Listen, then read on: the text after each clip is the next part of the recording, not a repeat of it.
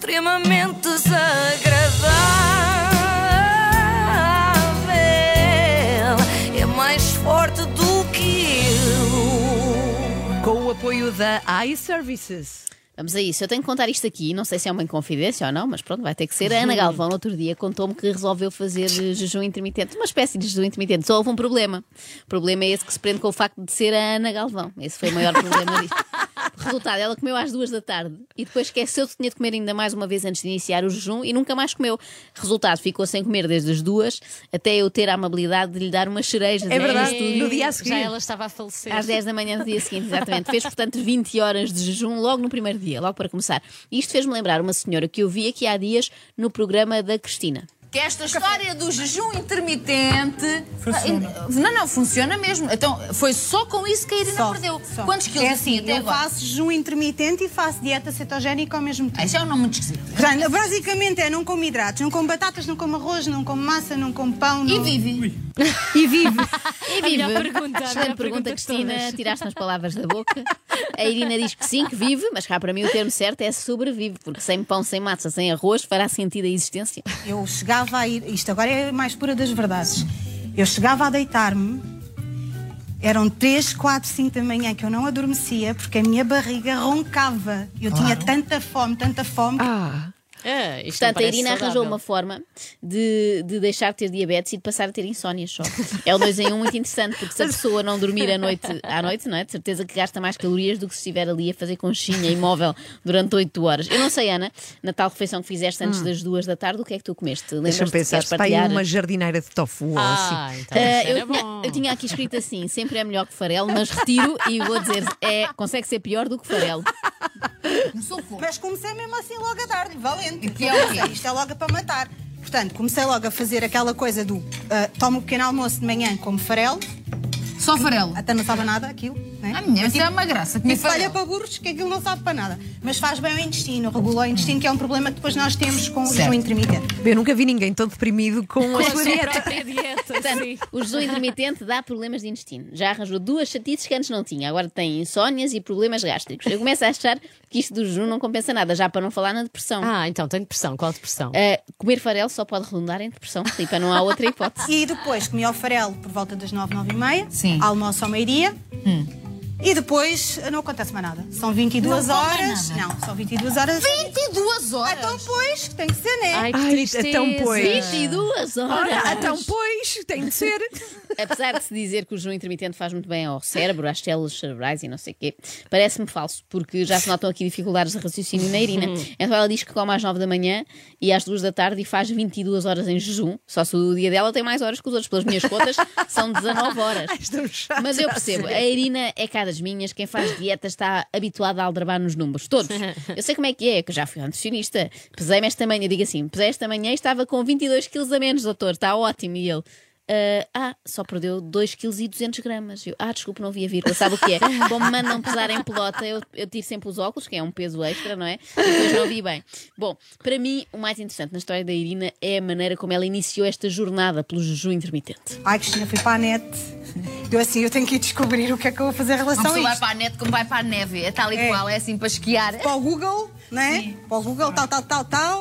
E depois ia aquela gente que era gorda e toda muito magra. E eu pensei, então se eu não sou mulher para ficar assim, pensei eu. Se eu vou ficar magra, vou sim, senhora. Esta Irina é muito engraçada. Não é? Pois é. Pesquisar dicas de dieta no Google é um perigo, não é? O jejum intermitente foi o melhor que podia ter acontecido à Irina. É que a pesquisar no net o mais provável era acabar a fazer a dieta da seiva ou da baba do caracol. Mas a baba do caracol não é para comer, Joana. É para a pele. Ah, mas se comeres também emagreces de certeza. Bom, atenção, eu Sim, estou a se comer brincar. só isso. Não Depois sigam, nada, e vomitas a seguir.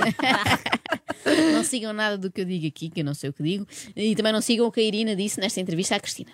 E nunca teve assim aquelas quebras de tensão, nada disso. Ah. Tive quebras de tensão, tive enjoos, tive aquela coisa dos desmaios. Tive... Foi um. Mas isso não foi acompanhado pelo médico? Não. Ah, mas Foi está mal. acompanhado por mim. Isto é super perigoso. Aquela coisa dos desmaios, normal. Sim, normal. Fui acompanhada por mim mesma e mal acompanhada, Irina. E ela, não fui ao médico, médicos para quê? Se consultasse um, ele ia dizer para eu parar com o jejum, Pois já claro. sabe, não é? São, os desmancha-prazeres. Eu tenho a teoria, aliás, que os médicos só nos querem engordar, não é? Como naquele conto dos irmãos Grimm, Ansel e Gretel, não é? Na casinha de chocolate. Mas eh, nisto do jejum intermitente, tal como noutras dietas, tipo a paleolítica, há sempre alguém a lançar a cartada da antiguidade. Como se isso provasse que alguma coisa é boa, não é?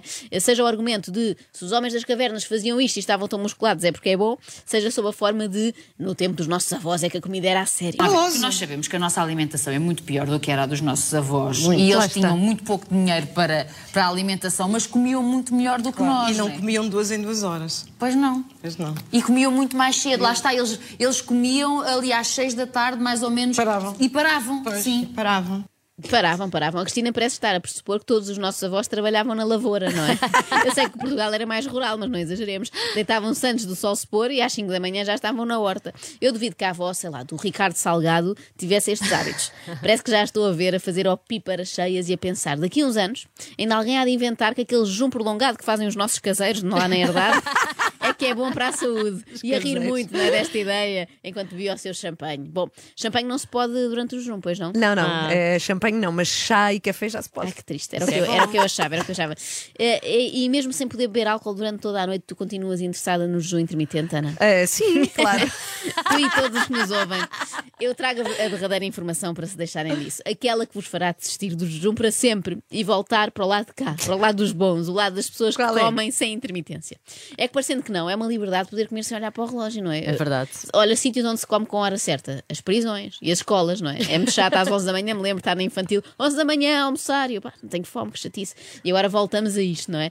Eu já achava descabida aquela ideia de contar calorias, não é? Agora, ter de contar quantas horas faltam para poder voltar a comer ainda é mais triste. Parece de facto coisa de reclusa, fazer tracinhos na parede, a ver quantos dias faltam para a Mas olha lá, afinal, qual é que é a informação bombástica que trazes Ai, sobre o jejum? É verdade, é verdade. não Ah, é bem bom. bombástica, Ah, é mais asquerosa. Asquerosa. Estão preparadas? Sim. Ai, Vamos bora. a isto. Pedro Choi, fala-nos, por Ah. favor, dos benefícios do jejum. Eu lembro-me, quando comecei a, a fazer yoga, que eh, me foi dito pelos meus então mestres, eh, que eram maioritariamente indianos, que na Índia, há- desde há 4 mil anos, as pessoas quando tinham, por exemplo, uma amigdalita ou uma infecção dentária, faziam um jejum 24, 48 horas. E o que é que acontecia? O corpo absorvia eh, o pus, que fazia parte da... Eu avisei. Mas e a Cristina diz, claro! Aqui já é noutro programa, já não é Cristina, Ah, já estamos ok, no outro ok, canal, ok. porque o jejum intermitente está em todo lado. Sim. Absorver o pus, claro. Eu vou dar uns segundos para digerirem esta informação, mesmo quem nos está a ouvir no carro. Pronto, já está? O pus já foi todo absorvido, não é? já foi todo para dentro. Esta Para! foi, esta foi provavelmente a primeira vez que a palavra pus surge numa rúbrica radiofónica matinal. a não é muito ser. visual. A não ser quando o Nuno Marco lhe diz pus outra vez o pé na argola. Isso é mais frequente, é mais frequente. Agora, pus subjetivo, que descreve o líquido amarelado que se forma nos pontos de infecção e que é constituído por resíduos de leucócitos e micróbios, foi a primeira vez e percebo agora porquê, porque é de facto muito nojento. Isso ajudava a curar, numa altura em que não havia antibióticos, não é? Eh, Claro. Ajudava, Claro. ajudava a curar infecções de otorrino eh, com eh, uma, uma rapidez que era constatada pe- pe- Sim, pelas sim, pessoas. sim, sim. Portanto, para percebermos que vai muito além do facto de perder claro. E, sem dúvida nenhuma, ajuda muito a emagrecer. Claro! É, neste caso era a Melania Gomes, Ah. É, naquele tal programa da SIC em que cada dia apresenta Sim. um, é como Ah, calha. sim, sim. Uh, portanto, alerta CM, não sei se estão a par disto, já temos antibiótico, é verdade, é verdade, já foi desenvolvido. Eu acho que é até uma falta de respeito por Alexander Fleming, o homem que descobriu a penicilina, andarmos a curar infecções com jejum intermitente. Digo eu. Agora, a sério, eu acho que já percebi porque é que a Ana Galvão se aventurou, ainda Ah, que é? por pouco tempo, no jejum intermitente. Ela deseja conseguir os mesmos resultados que o Pedro Choi. Agora, em relação ao meu aspecto, há uma coisa muito engraçada que eu gostava de dizer. Eu, há mais ou menos um ano e meio, mudei de penteado. E as pessoas não me reconhecem. Agora, acontece, Mas acontece. fica muito giro. Acontece assim. na minha clínica que as pessoas perguntam às minhas questões se eu sou o meu filho. Ah, é verdade. mas isso é por causa do jejum 62 anos. intermitente que nós E- fazemos e Pimbas. daqueles cogumelos também que me mandas verdade. lá. Claro, lá está, eu queria ser mais que é. nova. Claro, Eu que bem vou já pesquisar no Google a cara do Pedro Choi outra vez. Por acaso fui e é impressionante. Agora sugiro que todos Não, façam. pera, eu tive com ele no Ele ano está passado. diferente. Não estive está? com ele e é- ele parece novíssimo, é verdade. É. Mas no teu caso, Ana, seres confundida com o teu filho, se Ah, calhar era já vi, esquisito. já vi. Era esquisito, mas experimenta. Começa por mudar o cabelo e, e logo vês se resulta. Pois o cabelo pente- está tá assim para cima agora. Sim. É um penteado mais novo, é. Se a Ana puser assim mais curtinho, talvez seja confundida com o Pedro, e de 11 anos. Ah, e já agora, tenta também perceber que cogumelos são estes que o Pedro Choi aconselha. Eu penso que a ideia de que as pessoas têm que comer seis vezes por dia ou sete vezes por dia, que é uma ideia frequentemente divulgada em nutrição e dietética, é uma ideia errada. Eu, aliás, às vezes a brincar até digo, bom, é preciso comer seis vezes por dia para emagrecer, então se comer zero? Se comer zero é o ideal para a Irina, que ouvimos há bocado. Ela que vai lá tomar consulta com o Pedro Choi, porque com certeza ele não se vai opor àquela ideia de um farelzinho de 20 em 20 horas. extremamente desagradável.